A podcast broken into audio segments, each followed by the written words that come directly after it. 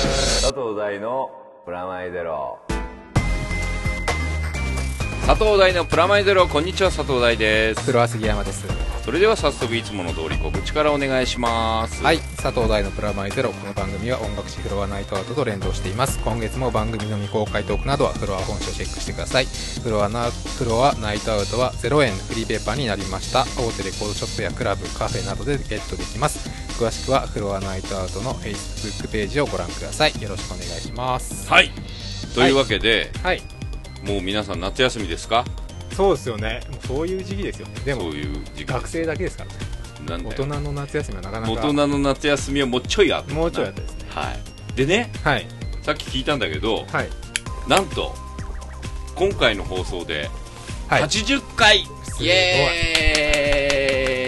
ーイ80回もやったんですね80回ですよやってることあんま気づかないですねもうだから7年弱だってあもう小学生が卒業するぐら いですねそうその例えよく聞くやはいつであのあれだよね紙面が先だから、はい紙面はもうすぐ100回とかですねいけたですよっていうかなかなかこねの放送自体も三桁がちょっと見えてきちゃったんじゃないかそうと、やりたいな100回それはすごいですねそうか考えてみるとそれはねまあいろんなことがあるよね、そうですね8年って言ったらいろいろ行くけどさ、、はいいろいろ行ったり、はいなんかすごい毎月会ってるからはいすっごい長い付き合いな感じもするし、はいあとそれ以外全く合わないから 毎回新鮮な気もするそうですよね実はね、はいこれこう聞いてる人とかだと、、はいつもはいあのおすぎさんや、はいあのアマディとはいつるんでるイメージあると思うの、あーはい聞いてる方としては、はいは実際ねはいイベントでちらっと会うそぐうでらいすでねね日常生活でタッチすることあんまないですよねないよねお互いほら連絡取り合ったりとかしないよないですね今週末どこ行くとか ないですそよねこそこ売れ始めた漫才師の2人みたいだねそうですね現場だけで会現う みたい場なだけ であの言われてみれば実際プライベートそんな一緒にいないそうでっみすよねたいな、うん、でだからという意味で言うと夏も7回目の夏になってきてるわけですかそうですね今年の夏はどうなんですか予定ですかなんかなんもないですね本当うんにイなんもベないントごとは取材とかは僕はあのフェスとか一切もう行かないので、あもうそっちじゃないモはいード、、あでも今日本当今日の今日一個イベント誘われてちょっと今行きたいなと思うのがこうあの山下達郎さんのライブうん、イベントだねそ それれは羨まそうしい来るって言われて、ねあそれはちょっと行きたいかもしれないあと最近ねライブ行きたいのがあって岡村ちゃんのライブすごいこの前ちょっとテレビで見てあれじゃない、黒峰ヘ ザあれ見てもうす俺も見たよんごい行きたくなっちゃってうん、あものダンディの声が入るよ、入ってるんですよねうん、あれしかもオリジナルであのライブ用にあの3ですよ人ねの人が収録ですしよた、ね声優さんが、あれ見てて、うん、すごい行きたくて秋のツアー俺絶対行こうと思って今あ秋のツアーでもあやってくれるか秋ギリギリやるかなや今ちょうどセカンドシーズン放送中だからでね、そうですよねあまのたね引き続き岡村ちゃんでしたがそう岡村ちゃんですよこの間あのイベントがあって、はいその時に諏訪部さんと、はいまあ、ダンディ役の,、あの声優さんと話したんだけど、はい岡村ちゃんはい大好きなんだって、あそうなんですうんねやっぱりかもうっこよくて僕らの世代的にはやっぱり、はいまあヒーローだよねそうですねスターですよねスターだよね、はあのでしかもさ、い帰ってきた感すごいじゃんはいあの曲的にとはいいうか、ポップというかんんん「愛はおしゃれじゃない」もはいすごいいい曲あだれいいもんですね,、よねうん、まああれもちろん「ビバ並み」もはいすごいけど、はいうんいやーかっこよくていやあの行きたいライブ俺も行こうよ見てじゃあかっこよくて、うん、俺もう普通に予約しようと思いましたからね行こうぜじゃ行きたいですねあ行こうぜ行こう行きぜたいです季節して夏っぽい話になってるねそうですねライブ行こうねみたいな話でも僕夏のライブはちょっと控えたいんですけどねなんで暑いんで普通普通にちょっとそろそろ体力的なところとか ができれば屋根のあるところがいいいやでもなんか僕もあれですよなんかちょっと夏夏っぽいいあるんですかい何か予定はあのねいまたダラス行くんでああ8月にそれ逃避じゃないですか投資じゃないってだから仕事だってえ向こうもでも暑いんですかついあよそうだなっんでてダラスだよテキサスだよあのイメージだよテキサスサボテンとかありそうなそういうやつだよもうちょっともうちょっと言ったらメキシコだよあ料理がもうメキシコ料理がうまいみたいなレベルですよテックスメックスって混ぜた料理みたいなのがあるぐらいですよ、えー行ってきますよダンディチームとあ今回はダンディでそうそうそうあれダンディも北中米とか流れてるんですよねうん流れてるアジアも流れてるしでほぼリアルタイム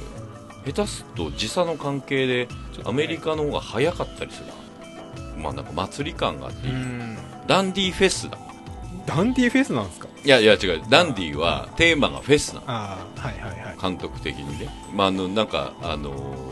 ービバップはジャズじゃんはいチャンプルーはヒップホップじゃん、はいそれで言うとダンディはフェスなんだあーまあそんな感じですよねそうね全ての面において、うんうんまあだから参加してるアーティストも、はいまあ、別に音楽だけじゃ限らず、そのなんだ絵描き、うん絵描く人たちにしても脚本家にしてもフェスっぽいし、はいだって2期すごいよ大友さんとかああそうなんですかそうそうそうそう田島翔さんとあかあ言ってましたね上条敦さんとかが参加するから、い、やーもうね頭がおかしいですよまだ見てないんですけども全部撮ってるではもうぜひ見てくださいよ皆さんにもあのどっから切り取って見てもいいまあ1話完結ですからあと岡村ちゃんファンだったら絶対見ないもうもう全て予約してありますそうはい全部予約してあと、りままあ、す夏休みにね、はいまとめて見るまとめて見る感じですそうそうまとめて見るとでも結構しんどいですかいやしんどいっていうかあのお腹よじれる大体23回23話貯めて見るあそのぐらいははいいかもしれない俺なんかね夏休みって、はいまとめて見るのにいいよねっていう、まあそうですねうん今までできなかったことをやるとかそうそうそうそうせっかくだし、であとほらフェス行くの暑いとか、はいそういうインド人アにな人はたちインドアで、はい家でまとめて見るといいっていうので、俺ねこれこれ話してなかったなと思って、あのシャーロックってドラマしてる知ってます僕も見たかった見たかったん見でたすかったんですシャーロック俺もさ最初の第1回目シーズン1からずっと見てんだけど、はいこの間シーズン3が、はいイギリスだとは1月にやったんで今年のはいで日本は5月ぐらいにやってでこの間7月の頭にあのブルーレイと DVD が出たんで、はいまあ、あの1から3までがうん今まとめて見れて、はいでイギリスのドラマの方式って、はいまあ、スペシャルドラマ的なやつ、まあ、BBC っていう、まあ、NHK はいみたいなところやってんだけど、90分ぐらいのドラマがはい3話で1シーズンそうですねなので、全部で9話分あるんですよ、今まあ、このぐらいだったら夏休み見れるんじゃないぐらい全然見れますねそう何が面白いって、多分ね普通に、まあ、原作と呼ばれるのがシャーロック・ホームズっていう、はまあ、1920年代に書かれたはいアーサー・コナン・ドイル、まあ、アーサー・シー・ドイルさんの作品なんですよ、はいだからまあ有名じゃんはいで今までも何度もうんまあ、ドラマになってて、はい映画にもこの間までロバート・ダウニー・ジュニアと、はいあのはアイアンマンですよ、はいとあのジュード・ロはいはーいが2人でワトソン・ジュード・ローをやっててっていうのをやったりして、まあ、それはそれでそれも面白かったんだけど、それは1920年代を現代のお金かけて、はいまあまあ、言っちゃハリウッド的にリメイクしたっていう感じ、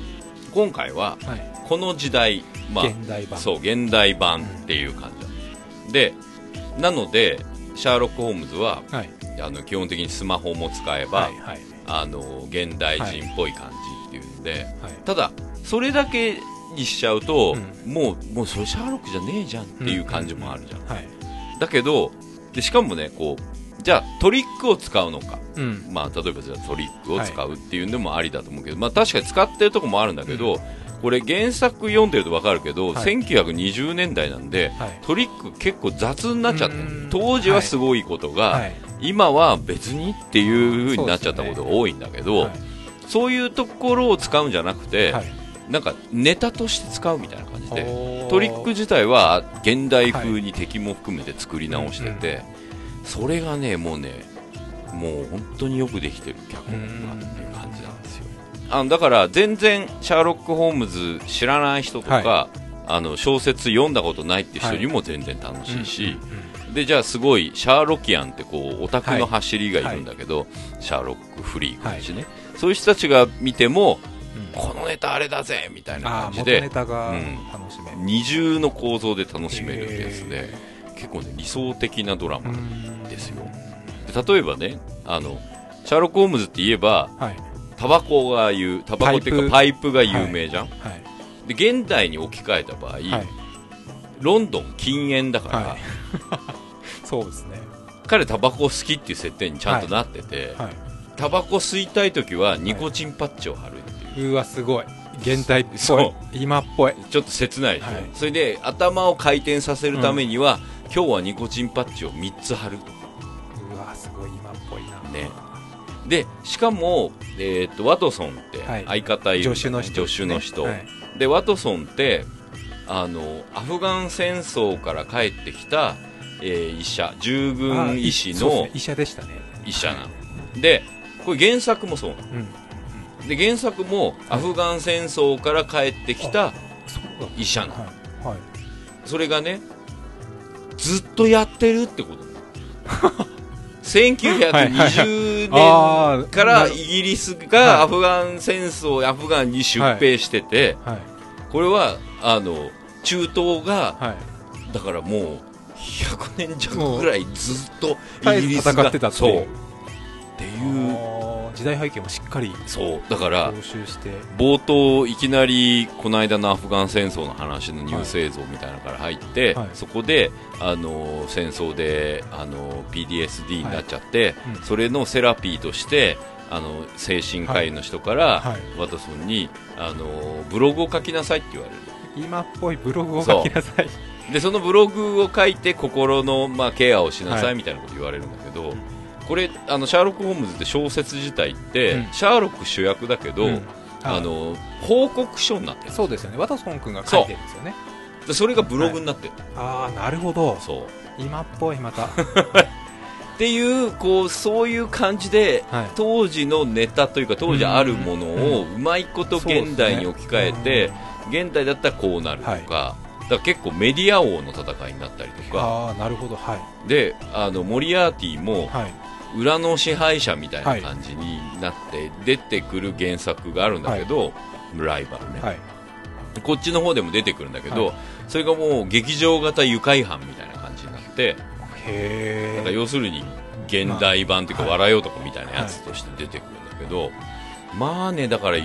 くできてるんですよ楽しそうですねまあねすごい変態っ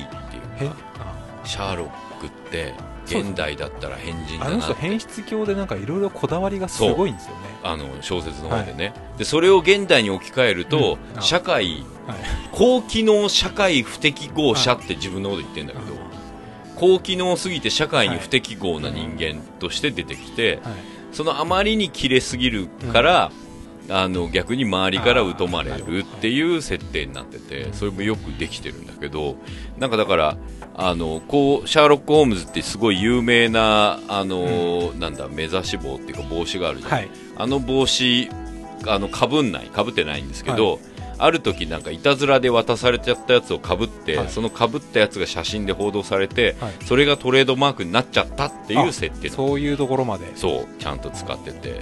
それがね、まあ、よくできてるというか、まあ、トリックとかも複雑でよくできてるんで、うんそれはもう実際見てもらった方がネタバレになるんだけど、はいネタバレできない範囲あ関係ない範囲で言うと、はいキャラものとしても本当によくできてるうーんあのあの2人の現あの男の人たちの友情の物語でもあるので、はいそうですそれがねあのいい感じですよ、うーんなんかで、はいこれね、あの、やおい、まあ日本で言えば、あはい不女子はい的なはい文化の走りって言われてるんですよ。あーっていうのは、シャーロックとはいワトソンは、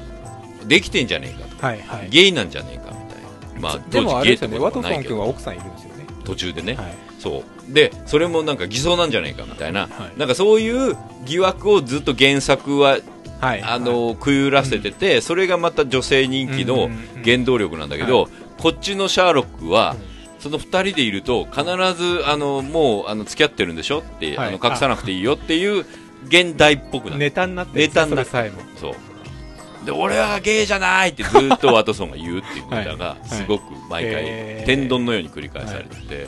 あの本編中この時代は実際ありえない、1920年代あったと思うけど、はい表のメディアにそそうういですねうことを描くっていうのはなかったんだけど、うんそれがこっち版のあの、うんうん2000年版ではもうバリバリに出てくるっていうところもなんか文化的な違いとして面白いかなと思うので、であとお兄さんが出てくるんだけどシャーロックって兄弟の次男で、はいマイクロフトっていう、はいあの情報部の,、あのこれ原作にも出てくるんだけど、情報部員みたいな感じへで,、うん、でそれもちゃんと生きててへすごく今今風な中東の方とかにこう行ってたりとかするような感じのネタとかもすごく多くて、面白いです普通に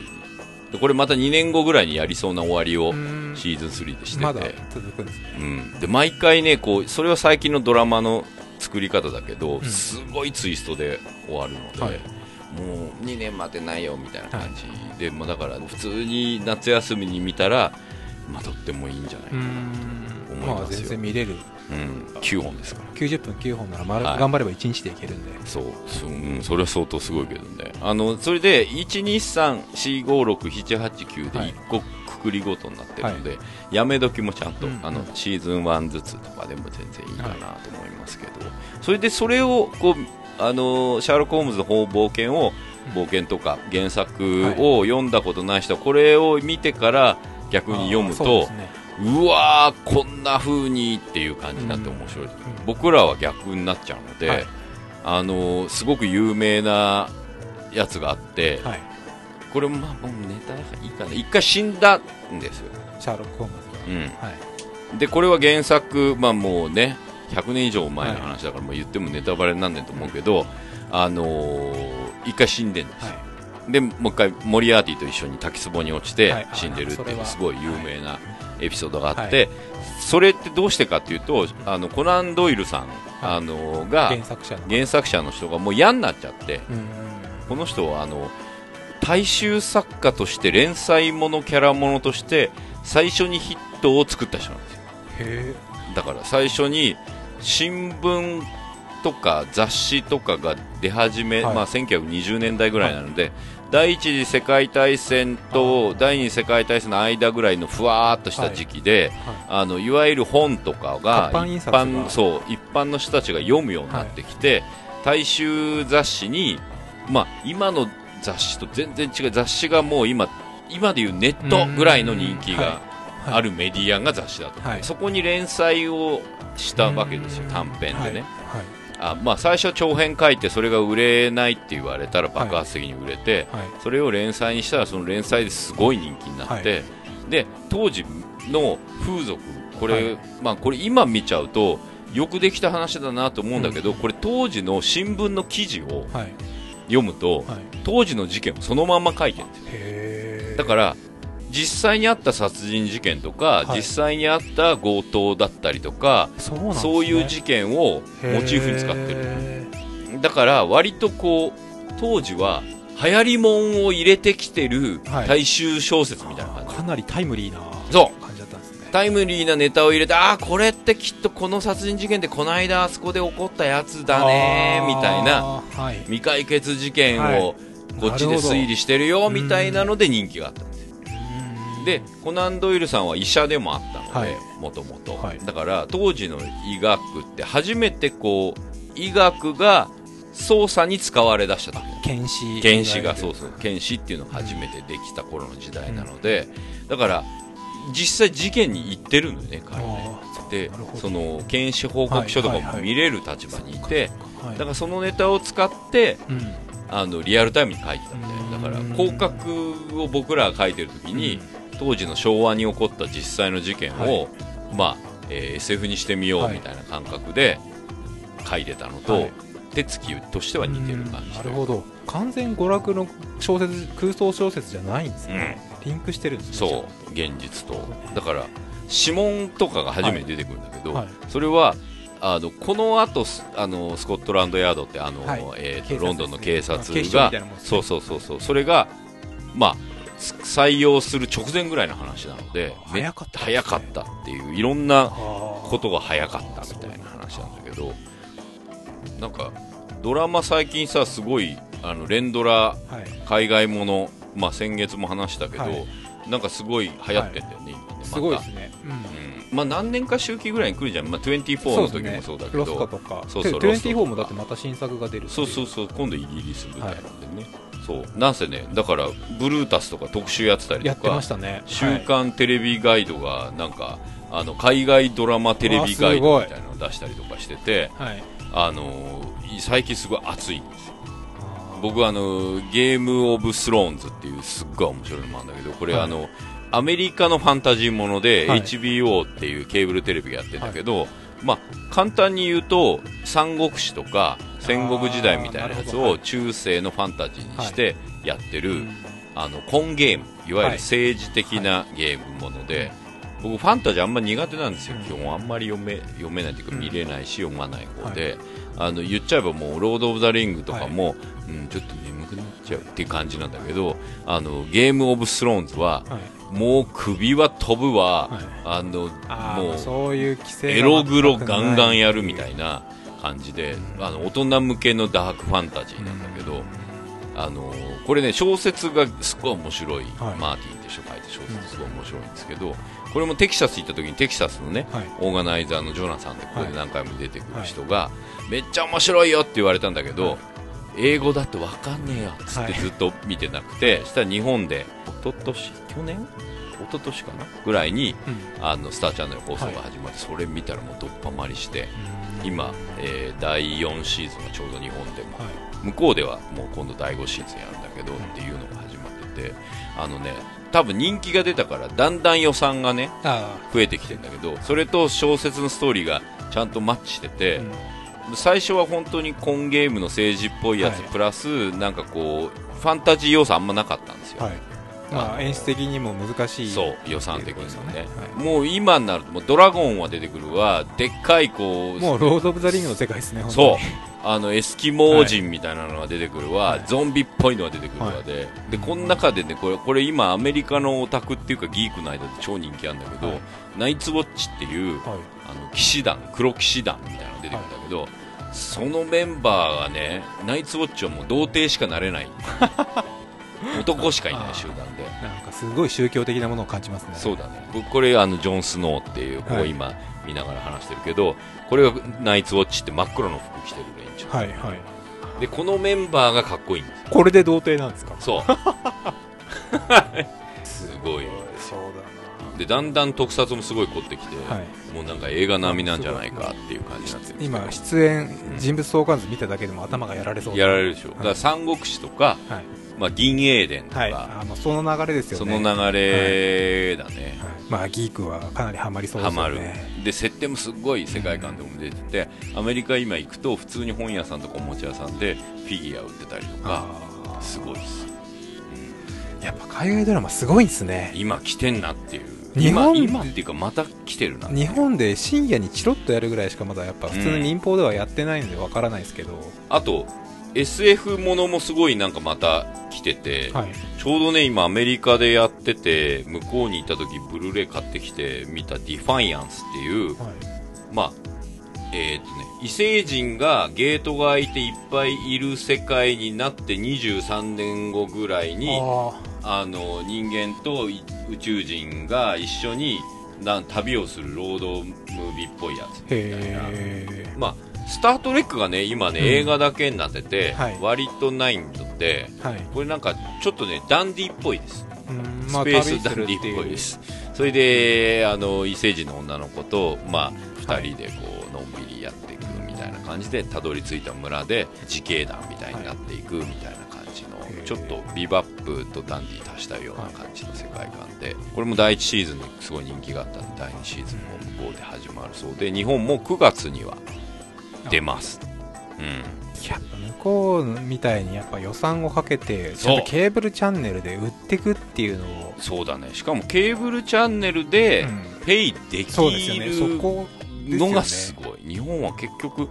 それができなかったんだ、ねまあまだないっすからねないよね結局民放頼みみたいなのがまだ大きいので、なかなか予算の確保ができないですよねそうだからたまにさワウワウでだからあワウワウはえっとちょっと最近攻めてますねそうモズとかねああいう感じとでかもでもそうなっても結局ワウワウ見てる人がいないのでそこまで少ないので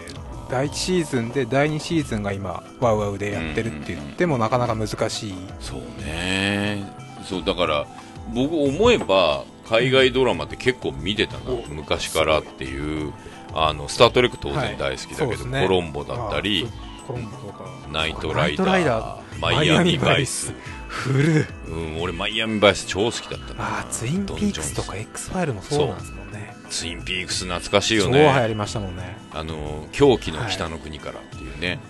すごかったですもんねすごかったよね結局推理って何かねってなっていうかあれは何だったんだっていうなんか異次元異謎次元的な謎で終わったみたいな感じそでうだすよねあのシーズン3までは最高だねで一応ローラ・パーマーを殺したのは誰かというかが分かるとこまではよくて、ですね第4シーズンはね打足だったねであとカエルプー・クーパーがね、こうダイアンっつって喋るってあのダイアンっていうのがあれですよエウレカのダイアンって姉さんっていうのの元ネタの一つだったりするんですけどであと X ファイルね X ファイルも流行りましたからねこれのなんかリメイクっぽいのが今フリンジっていうあのたくさんがめっちゃハマあっあてるやつ言ってたやつうん、とかねリメイクじゃないんだけど似たようなテイストとか、でまあ ER とか、はバッフィーとか俺フレンズも見てたなあれなんですねやっぱその恋愛ものとうん推理ものといううんかサスペンスアクションじゃないですけうんど両方あるのがまたいいですねそうだね、ん幅広いっていうかあとね、これこの間アメリカ人の子に聞いたんだけど、すごいいいドラマアメリカやイギリスでいい、はいまあ、クズもいっぱいあんだってああまあこめんっだちけゃあくれちゃば、うんまあ、日本と同じで、でここまで日本で放送される段階でもう面白いっつってああもう選別されてそうそうそうきてるんですねたそうなるほどだからよっぽどじゃない限りはい面白いのがやってくるっていう話をして、ああなるほどねと思ったりもしましたよまあロストもそうだそうでしすねプリズンブレイクとかね、まああのヒーローズとかねヒーローズも面白かった、流行りましたねこのヒーローズもねうんシーズン2まで最高なんだけど、はい3で突然失速なんってかいういきなり終わりましたか終わりましたかそう読んでねある打ち切りみたいな、うんこれこれも大体だから脚本家の組合によって、うんその第3シーズン急はにい全員脚本家が一旦ストに入ったみたいなそれでも番組やっちゃったらダメになっちゃったもったいない感じなんですそうねああいう戦いを脚本家がするとこがすごいなと思うけどねで今ねあのウォーキングデッドね、はいゾンビものはい最高ですけど、はいなんつうのかな今もうだから SF もだけじゃなくてもうホラーもやりだしてうんケーブルだから残酷描写ができオッケゲーームオブスローもそうだし、相当えぐいこともうんできちゃうのでそういうとこはね本当にあの羨ましいですね、うんいやいやいやいやまあそういうのもねぜひ夏休みそう夏休みならではせっかくなのでそうあの多分ねケーブル見れる環境の人だったら夏休み一気見みたいなのありそうですねあとレンタルビデオやないしは、はいあのなんだ Hulu みたいな、最近そういういろんな、まあ、あとニコニコとかでもやったりもしてるし、なんかいろんなチャンスがあると思うんで、僕のおすすめはもうシャーロックとゲームオブスローンズです、そんな感じではいあのコーナそうですねー今月も先月も楽しく先月お送はしましたけど盛り上がりましたからね、うんそれの影響か、はいあとはあのみんなのストレスが夏だけに溜まったのか、はいあのちゃんと来てますいや嬉しいですねなんはかいそうやっておはがきが来るとおはがきのメールが嬉しいですねもうそれを紹介していくコーナーのタイトルが、なんかねわマイナスを探せ的なこと言ってふみわっとたり始まってうん、うんふわっとしたまま継続してたっていうタイトルが決まってなかったっていう、タイトルどうするどうしましょうかねでも一応仮タイトルじゃないですけどマイナスを探す旅でしたよねうん当初そうマイナスについて投稿ってみんなも書いてるよマイナス、あ困ったんでしょうねうん、特に僕的マイナスっていうのがあってそれちょっといいなと思ったりしたけどまあちょっとじゃあこれこのコーナー終わるまでに決めようか僕的マイナスは B のマイナスですねあねいいかもしれないえー、ペンネームひろのちあきさんはいありがとうございあまりがとうございますすマイナスについて投稿します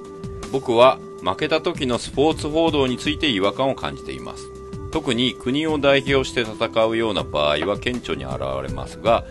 間違いを指摘する報道かっこネガティブを極力減らして次戦への期待を煽る広告的な報道かっこポジティブばかりが前面に押し出されるときイラッときます興味のない人向けにポジティブ推しでプラスなことばかりを言うのも大事なのかもしれませんが興味を持って見ている人はなぜ負けたのか分析して失敗の原因と改善点を示してもらいたいのに失敗を悔いても仕方がないみたいな雰囲気でさらっと流されていくのが腑に落ちません選手が次に向けて気持ちを切り替えるのはわかるがメディアは反省して次へ生かすチャンスを逃している気がしてなりません。これは面白くなかった映画やアニメの評論で、どのような割合でプラスとマイナスのことを書くかにも通じると思うんですが、お二人はどう思いますかということで、色の千秋さんありがとうございます。ありがとううございます、ん。どうですか僕はでも個人的にはそうは思っこうは思ってないなるほど。部は分があって、いはい。大きいメディアが報道するのはポジティブでもいいのかなっていう感じはします、うんネガティブなそのうん意見というか反省は各各々というか個人で、まあ、それこそブラブログだったりとかでもちろんだって選手自体も反省絶対してるのでそこを促すよりもじゃあ次どうすれば強くなるのかっていう方があのみんなで考える視点としてはいいのかなって個人的にはなるほど。思う俺そのね、もうみんなで考える段階から疑問が来てんああそこですかあのね、俺、もうこれ、あの、サムライブルはーいの話としてちょっと言うけそど、うはいごめんなさい、僕ほとんど興味がないんですよ。はいこの被告人が的に言われても仕方がないぐらい、あの、スポーツはい大事。はいで、見る、楽しい、わ、かる。ストレス解消に使ってる感じがはい嫌なのああそれをまああの、いなんつうの酒飲む、酒が飲める、飲めるぞ、酒が飲めるぞ、みたいな。ネタとしてそう。使ってるってことですよねそこがね、どうも、あのーこの広野千秋さんってこの理由、イラッとくるところの裏にあるような気がする。じゃあ第三とかその、興味がない側から見てそういうネガティブなもう報道ってどうなんですかネガティブもポジティブも、はいどっちでもいいですかい、や、どっちでもいいっていうか、いどっちかっていうと、はいその放放送っていうか、は試合が始まる前までの煽りにイラッときてる、ああなるほどで、あと終わった後の街の喧騒にイラッときてるはいはいはいはいはい試合には何にも思ってない、うん頑張れとは思ってるけど、うんうんで見れば楽しいので、うんイエーイとか入ったとか、まあ、やっぱり言うても、まあ日本人まあ、日本を応援しちゃう、う時もあるけど、はいそれをなんつうのストレスのはけ口にしてる感が、はいうんあのね、スポーツはストレス解消っていうのは、やった人だけってうんうん思う、うんあのうんやスポーツをやることがストレス解消になる、うん、わ、かる、やったらいいと思うんだけど、やってる人を見て解消するのちょっとおかしい。うんでもほら箱根駅伝とかどうなんですか自分走ってなくてもそれは、あの、感情移入はする。はいああなるほど別にそこで、ストレス負けたこと、うん例えば、東洋が負けたとするよ。はいなんで負けたんだよとか、はない。いなるほどわかり ます、はい、見俺て楽しんで楽しかそったこで終わりというか、ん終わる完結するべきものその中で、例えば、豆柴グレン隊の監督のこういう作戦がこうだったよねうんとかいうのはいいし、うんあの、サムライブルーでも、そういう話してる人の話は、あだから例えば君とかがそういう話してたとしたら、うんうんって聞く。うんうんうんあ、なるほどとか、はいそれでちょっと別のところで、ちょっとあれってこうなんでしょ、はいって言ってみたくもない。はいだけど、なんだ、負けやがってこの野郎みたいな。うんうんまあ、なんだったらほら、あの、ある国においては国帰れねえぞみたいそなうですねこととか言ったりするのをん小耳に挟んだりするはいと、えーっていう。はいそんなっていう、代理戦争じゃーみたいになったりとか、因縁の国同士の対決とか言ってるけど、い、やいや、選手4年ごと違くねみたいな、因縁ってっていう、えそこはでもねあるん ですよ箱根駅伝でもやっぱ試婚戦対決とかあるんでいやいや歴史がわかるよ、はいおおむねわかるけど、それさ、あの今やって選る選手手は関係なくねっていう、うん今日頑張ってるんじゃないの、っていう感じが、なんまあか、乗せすぎじゃないっていうそれ盛りすぎ感はそ確かにまあ、二十歳そこそことか、30ちょい過ぎぐらいな若者たちに、はいはいはい乗せすぎじゃねっていう。まあ日韓対決とかもそうですよね、うんうんそのえお国柄をちょっとうん、そのそこはちょっとスポーツマンあシップとは違うところにあるってい違うねれはうもう違うよね。うだから、それを助長しているという意味での、まあ、ネガティブもポジティブも、どっちも疑問が俺にんはあはるい、ねはい腑に落ちない感はあるよ。俺ね、スポーツ見るの嫌いじゃないよ。はいはいあの例えば、もう俺ほら、この間見てたカーリングずっと見てたとか、テニスとか見てた、はいあの個人がはい個人の、うんなんつうの、技を競うっていうのは見てて楽しいんですよ。はいで、団体競技も別に国背負ってなければ、うんあの別にああんじゃん、あの陸上のはい団体とか、はいリレー全とか然リレーとか。でも、サムライブルーというか、まあ言うけど、サッカーに関しては、うんちょっと一元さんお断り感がすごすぎて、ああなるほど僕はもうずっと好きなのであそうあなたはねその感覚があんまないんでしょうねきっと、もうサッカーえ、じゃあ、あなたから見てどうなのその、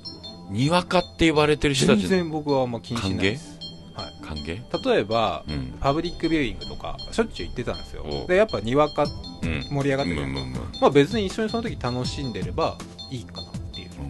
うん明日からは次の日からはサッカー興味なくても盛り上がるのはそんなに嫌じゃないというかなるほど。はい、なるほど。で、この、ヒロの千秋さんの意見的にはあなたはちょっと違うか。僕はあのポジティブでもいいかなっていう僕建設的な今後のおねう強くなるんだったらその方がいい、これね、あの、最後のところがちょっと僕は気になってて、うん映画やアニメのプラスとマイナスはいみたいな話。愛があればマイナスを言ってもいい。それは思いますだからストレス解消としてはいマイナスを言って、自分がちょっと上に立った感で、あーっつってる。わあそれはありますそれは嫌な。うん、だったらお前がやれよだそうそう感じにるっていうまあ、映画で言えば、お前取れよ、みたいな。お前そうですよね書けわかりますだから監督をすごくバッシングして、うん、うんもちろんわその気持ちもわ負けてしまったりしたら分かるんですけどお前がやったらじゃあ勝てたんかっていう話にもやっぱなると思うんですよだからそのね愛があるあそういうことっからじゃあ何がうんどうなればいいんだっていうのが分かれば分かるというかね、うん論理的うにんしその自分の考えがまとまってるならじゃあ聞いいきんたいですしけどいいと思うただネガティブな意見だけ出すのはどうなのかなっていう感じがポしますジねティブなやつも同じことが言えるうんうんそうですねあの騒いでるだけのポジティブは、はいまあ、この広野千秋さんが言う通り、イラッとくるのよくわかうるんうんうんうん建設的ポジティブですもある、ねうだあの映画の感想で言えば、はい面白かったんはい以上、ううんんまあそうだよねはいっていう、あのそれ以上ないよねっていう、ただその面白かったよね面白かったよねっていうことを共有するっていうんだと、まあそれはいいんだけど、なんかそれはそれでそうそっすこでね思考停止な感じもするんだよねなんかだから例えば、アバターやったじゃん、はいこれもう何年も前になってるけど、俺アバターやりましうたんね俺アバター、はいあれね愛だからはい別に嫌いじゃなくてそうだこうしたらもっと面白かったとかそうじゃあ自分でやってみろよっていうのをやってみたうんうん感覚、うんはいでサッカーでそれはできないと思うけど、うんなかなか、あのただこう思考実験的にはうん相手の気持ちを考えるか考えないかっていうことなのかなっていう気そうがですするよ、ね愛が大事ですよねそうマイナス U にしてもプラス U にしてもね、なんかただ褒めるのもはい調子に乗らす、まあはいないしは調子に乗る、うんだから面白かったですって俺も言われること多いんだけどあ,、りがとうしか言えないよね俺行ったった感が出るとちょっとカチンとくるというか そんな、はいうんうんなんか他の荒探しをしてはい、やるだけだとやっぱちょっとやっぱそれはどうかなと思うんですけどそうそうそうそうあのーなんだろうコミュニケーションのネタとして、っていう意味で言うんだったら、なんか思考停止しない感じがいいなっていう気はする、アニメとか映画作品に関してマイナスのネガティブなことを言うのはもちろんいいとま思うあんでもすちけろん批ど評は大事ただそれを押し付けるんじゃなくて、うんあーそそれれはをい実際にじゃああなたも作品を見てくださいねっていうそ導き方はすごいいいと思います、あなたはどう思いますかうっんて問いかけるような、う、うん、だから俺ダメな映画大好きなんですよ、うんうんうんであと漫画もダメな漫画大好きなんだけど、ダメっていうのは、うんそのダメであることを肯定したい、うんダメだから面白いっていうそうそうそうダメなところを愛してみようみたいな、はいはい僕はねゾンビ映画とか、はいうんあとダメな SF 映画、はいまあまあ、ダンディでもいっぱいネタに使ってるようなやはつ大好きなんですよ、海外行くとよく買ってくるんだけど、それは別に見てあれがダメだったぜってけなしたくて見てんじゃないの、うんうんうんはいなんかもうめでたいうんめでる、ダメすぎて可愛くなるみたいなそそれをこうやっぱあーそうですよね世の中の人たちがみんなけなしているんだったら俺だけはめでようみたいな、やっぱそこには愛があるからこそできるっていうそこに愛があるのかいですよ。だから、広野千秋さん的にイラッとしてるのは、その愛があのない愛のないポジティブな、だからここに書いてある、期待感を煽る広告的な報道。これはね、俺もね、あんまり良くないと思うんだよね。乗せすぎちゃうというか、うんうんあの、なんだ、期待とか、はいえー調子に乗らせる原因になるになるし、その、ダメだった時に、はしご外す感すごいじゃん。うはい俺ね、ほんと怖いなと思ってんの。う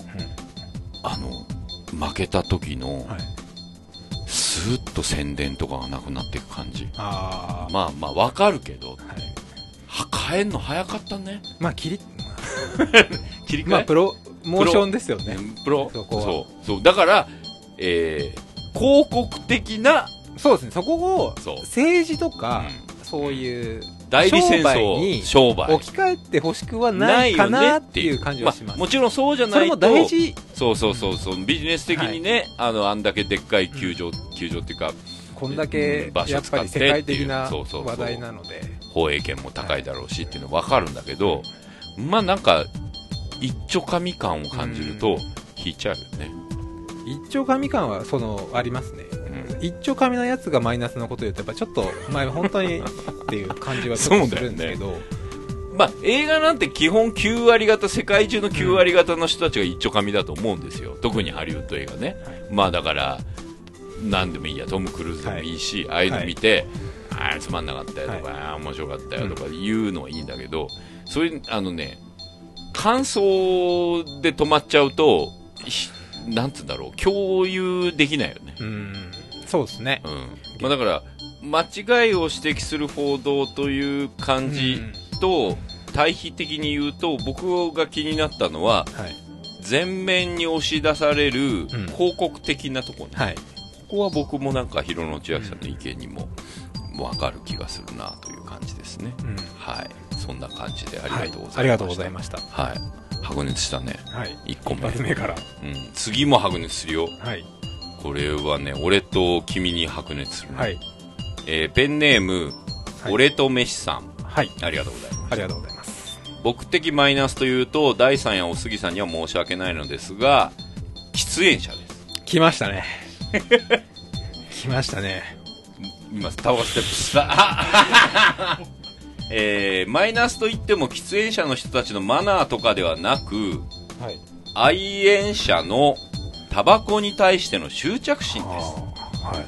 えータバコの煙より車の排気ガスの方が危険なのにタバコが敵視されているだとかはいえータバコは健康にそこまで悪くなくてアルコールの方が健康に悪く、はい飲酒運転も危険だから酒税を上げてタバコ税を下げるなどの話を聞いているともうマイナスにしか聞こえません、ほどえー吸う場所が限られていることや、はいタバコ税に対しての怒りならわかるのですが、はい別のものと引き合いに出してタバコをよく言うのはなんだかなと思ってしまいます、はいえー愛煙者のお二人はどう思いますか、はいえー自分の好きなものを擁護するために同じようなものに対してマイナスで攻撃するのが今なのかなとも思ってしまいますというわけでなるほど俺と飯さんありがとうございますありがとうございますうんまあここは今喫煙率100%ですからねまあ、あえて分かってこれ来てるよこれ今なん いかやあの示し合わせたように2人とも吸い出したけど俺の前でーはいどうなんですか、いや僕もね執着心は相当あると思います確かにうんタバコに関して、もうね実はここまで虐げられて、うんまああのこう虐げられてることは分かってるよね俺と飯さん、はいあの世の中的にここはい30年ぐらいで、あのびっくりするぐらい、はいその上で話を聞いてね、はいっていうところで言うと、ま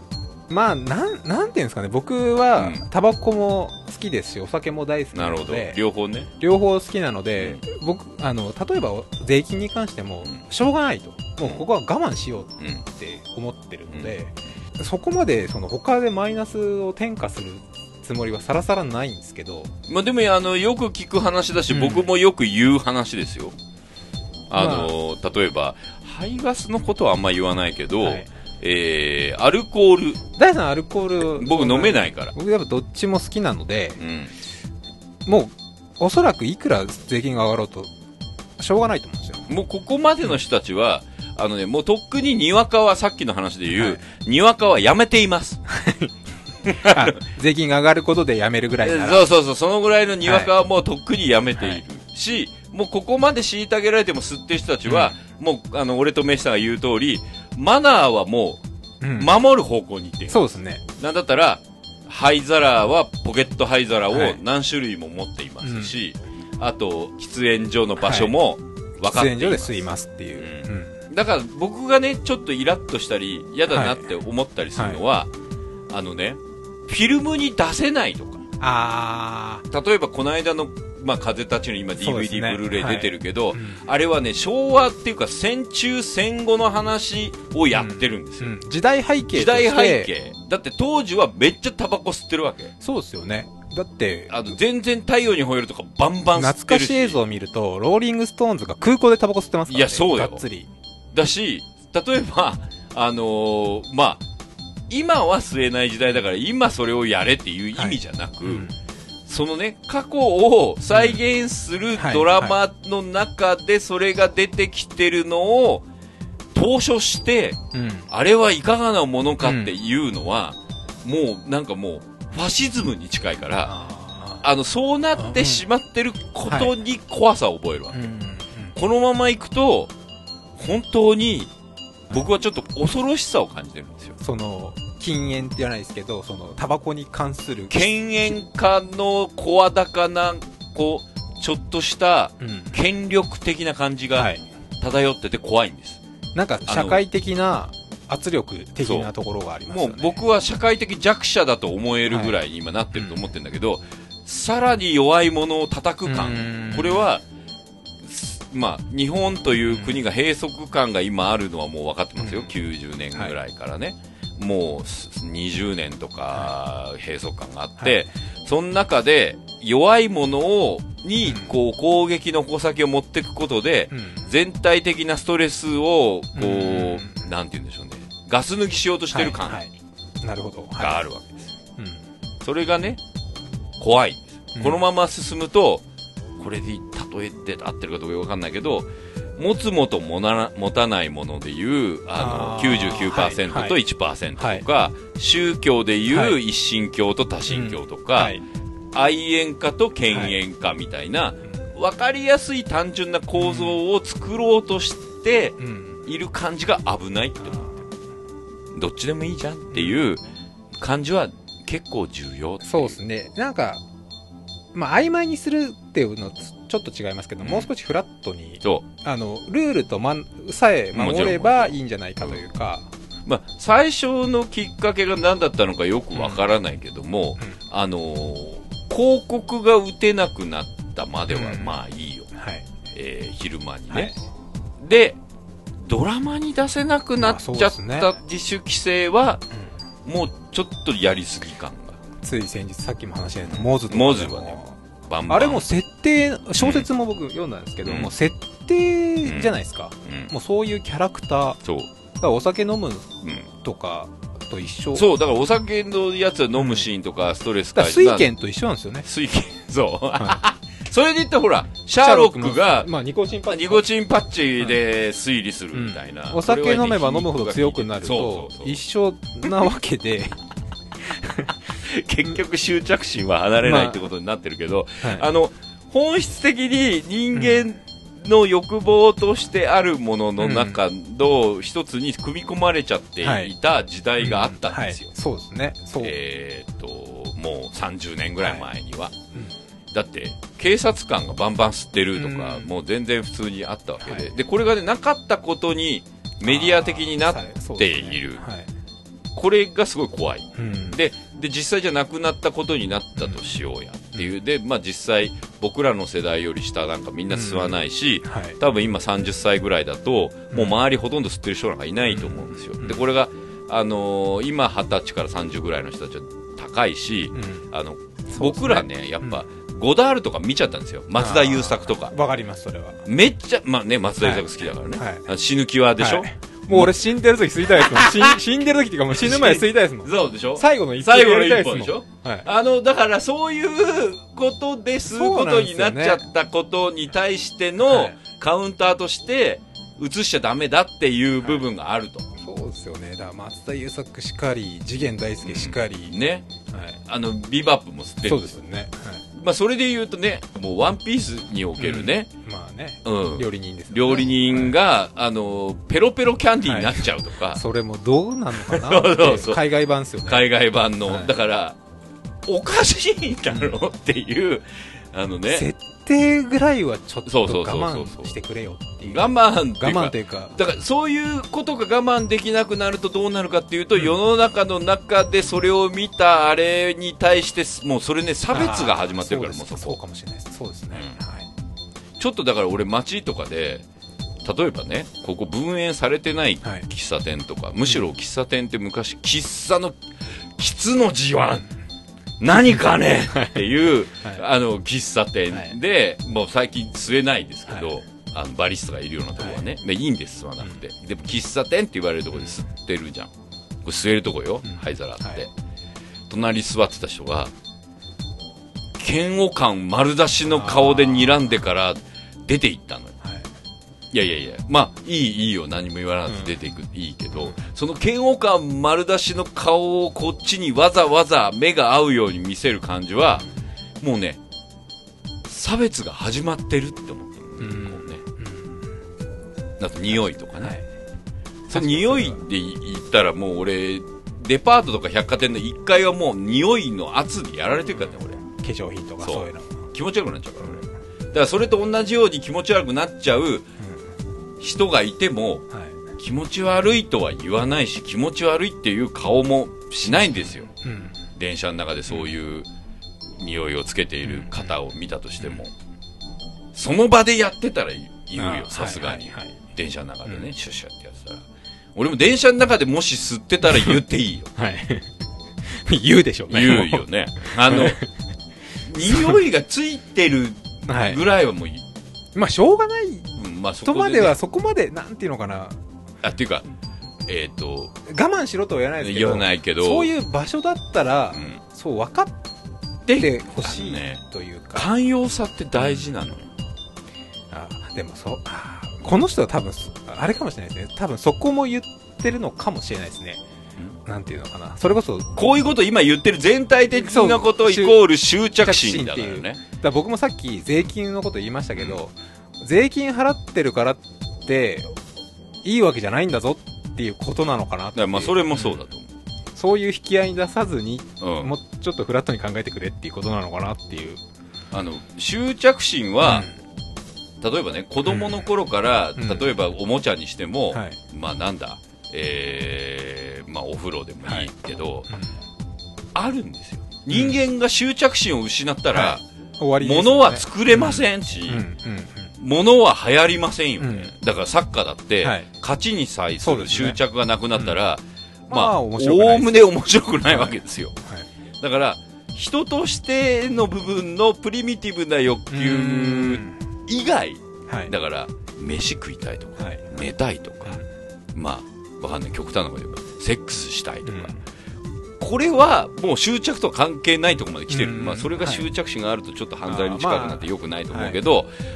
そうじゃない執着心を持ってるから人間みたいなはいはいはいアニメ好きだぜ、うんテレビ見るために早く帰んなきゃはい執着心ですよ、あの食事美味しいものを食べるために、うんまあおお金を食ナビ貯めしよう調べるとかそういう雑誌買おうとかこれも執着心ですよね、ちょっとでも美味しいコーヒーを飲もう、サイフォンを買ってみようかなとか、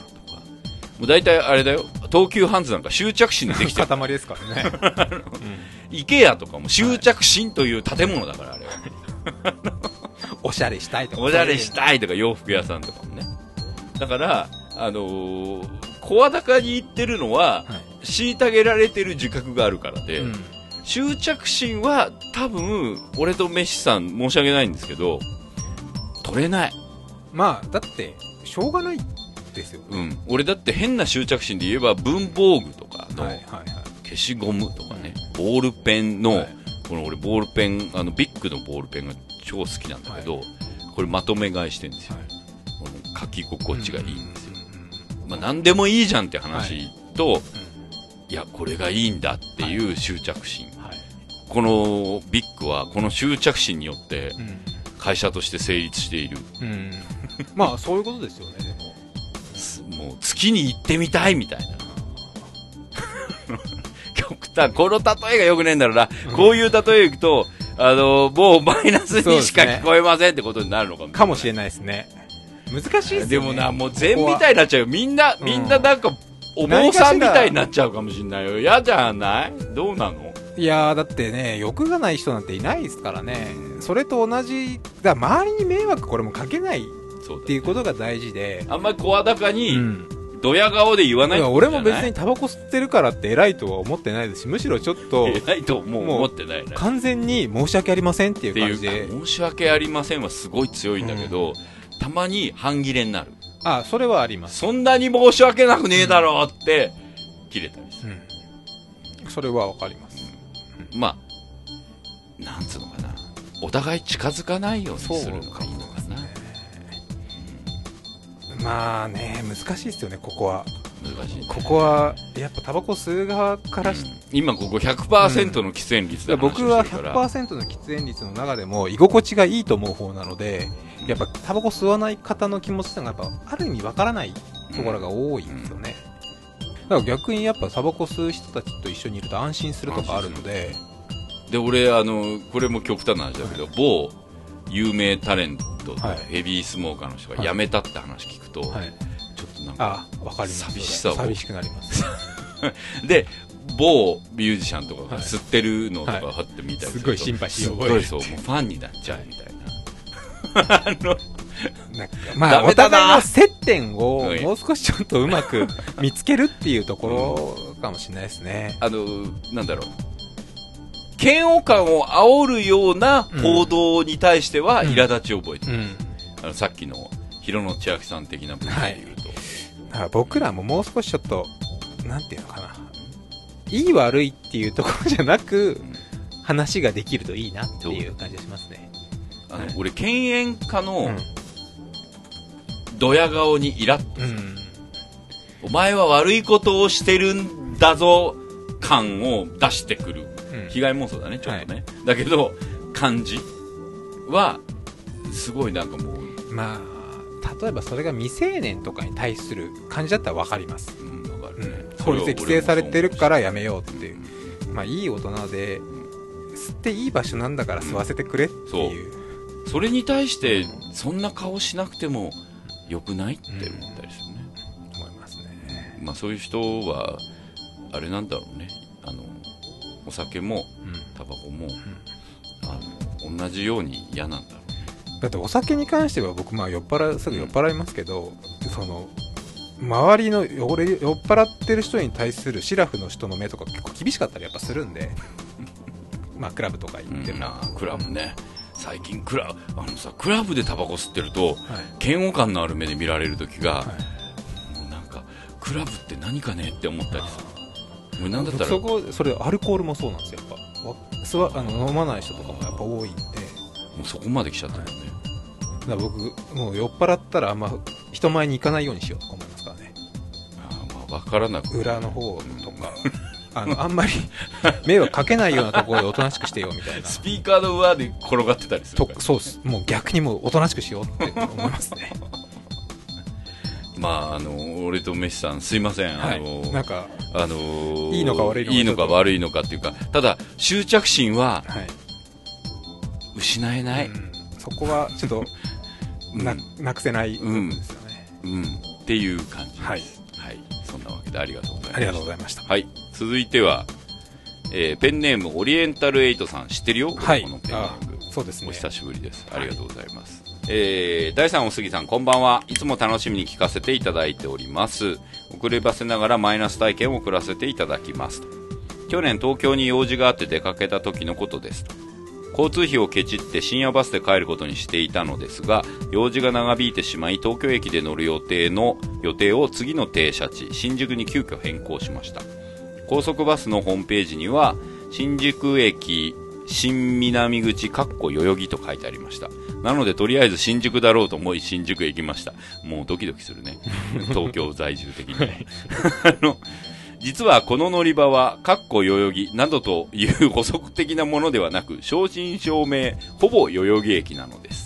結構時間もギリで、ギリギリで焦っていたのですが、迷路のような新宿駅の中を充電が尽きかけたスマホを片手に走り回ることになりました。交番や道行く人に聞いてもさっぱりわからない地方出身者の僕は、降りしきる雨の中、全力で走る、人に聞く、全力で走るを繰り返すという地獄を味わいました。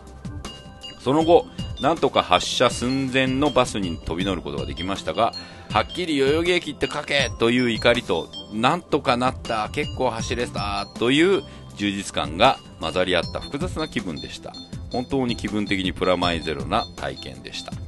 ランドマークに寄せて書くっていうのは案内する側からすると合理的で楽なのかもしれませんが、よく調べなかったこちらも悪いにしてももうちょっとなんとかなるだろうと今も思っています。暑くなってきますがご自愛くださいということで、はいオリエンタルエイトさんありがとうござあいりまがしとたう。ございますこれはもう東京在住的には、うん、そうだよねっていう、うっんていうか駅ね、どんどんでかくなっちゃってあんなになっちゃったんだよねっていう感じがね。そうですね昔なかったんだよね、この新南南口。口まあ難しいですねうん、難しいね。まあ代々木っちゃ代々木だしみたいなところもあるしまあ、キワキワだからね。はいでもあれですね第3のこれあのカナダトロントと似たような感じですね、はいギリギリのプラマイゼロ感、はいこれね、分かってらっしゃる、はいそういうやつです。あの、プラマイゼロになるってそういうことだよねって。これだって乗り遅れてたら、はいマイナスしかないもんね。はいまあオリエンタルエイトさんに申し訳ないですけど、間に合ったからいいじゃんっていう間に合多分本人的にも間に合ったからいいじゃん気分がねね、はい、だからそこででププララスマイゼロになった、ねはいだって間に合ったからいいじゃんっていう解放感は、はい、前がないとないからそうですねもうもうプラスないんだ、はい、でもマイナスだからプラマイゼロかみたいな、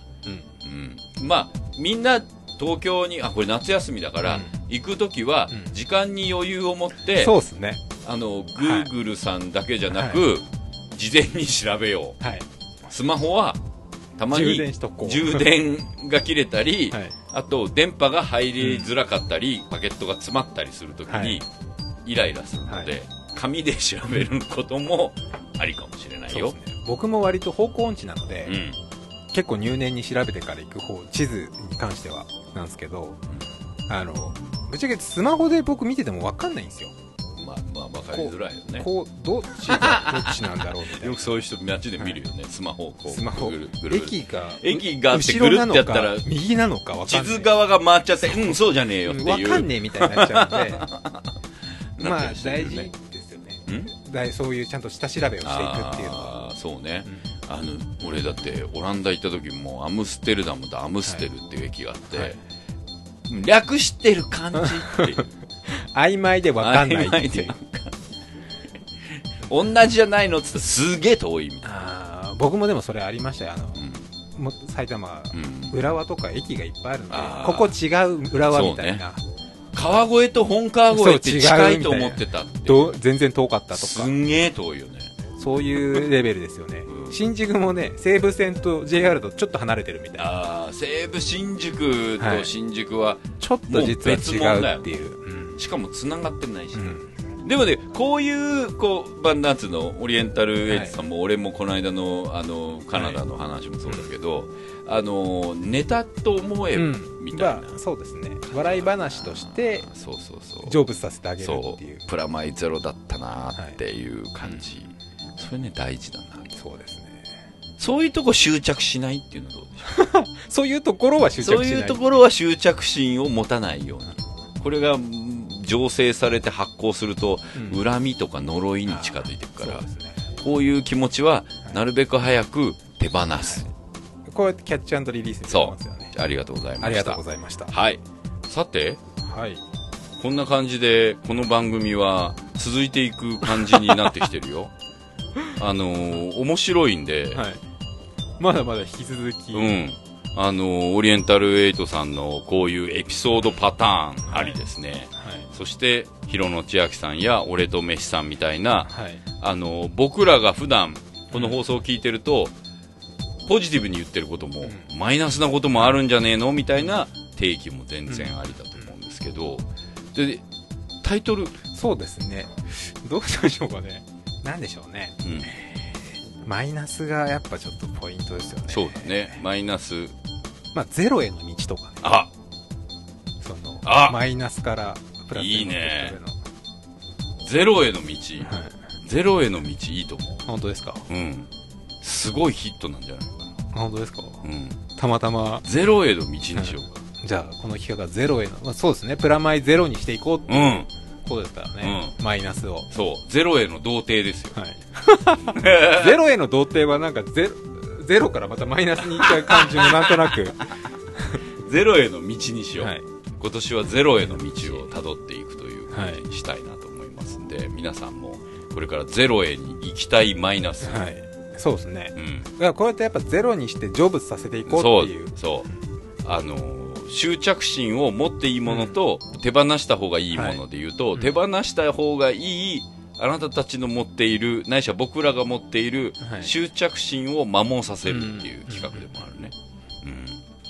うん、いやいや続けていきたいなと思うんで、はい引き続きあのメールの方は番組のホームページから送っていただく、はいないしは、えー、ツイッターの方そうでですねえーハッシュタグシャープ PM0 の方に、あの140ワードでもいいので書はいいてくださいという感じでございますはいはい、い、やー今月も盛り上がったねやっぱおこういうメールがあるとやっぱお互いここで、ね、言いたいことが言えるわけですけど、なんかきっとね夏みんなほら実家帰ったり、はいあとなんだ友達そとうでどすっか行ねったりす夏るん休でみにまたマイナス増えるかもしれないマイナス増えると思うんだよ、はいこれを秋にもき持ち越さない意味でも、ゼロへの道に送っていただいて、う成仏させようっていう感じでね、あの皆さんからの体験談や、またはあの街で見かけた、はいこいつはマイナスみたいなことも気がついたら送ってほしいなと思っておりますと、はいそしてはい、来月はい、なんかこれ珍しいですけど初めてじゃないですか予告をす予るという告編はなかなかないです80回にしてまだ初めてのことがあったよみんなそうどんだけこれまで行き当たりばったりだったんだっていうえー我々の番組では去年は大い変お世話になっはたい M の戯れの、 はいえーニルギルスゆきちゃんとあっちょちゃんがいたニルギルスがなんとこはいの秋、はいえー夏にアルバムが出て、はい秋に全員脱退という形で全員脱退っていうのはすごいですけどねそう最初だからほらニニルギルス脱退って書いてあって、誰だい誰が脱退すんだみたいな感じで見たら全員脱退かっていう、そんなニルギルス3人、はいゲストに呼びたいとついに栗さんもそうですね呼べるとこのまま行くと栗さんをこのままじゃ呼ばないかもしれないっていうところもはい去年あったので、はいこれはあれですかオファーをもうしてるというオか、ファーしてますうん、来月トークを3人を呼んではいプラス僕らで聞いてみたいなと、 5人ですね5人来月は、楽しみですねはいなんか久々なので、うん、そして皆さん夏休みを楽しく過ごしてそうですね僕らはあれですか仕事ですね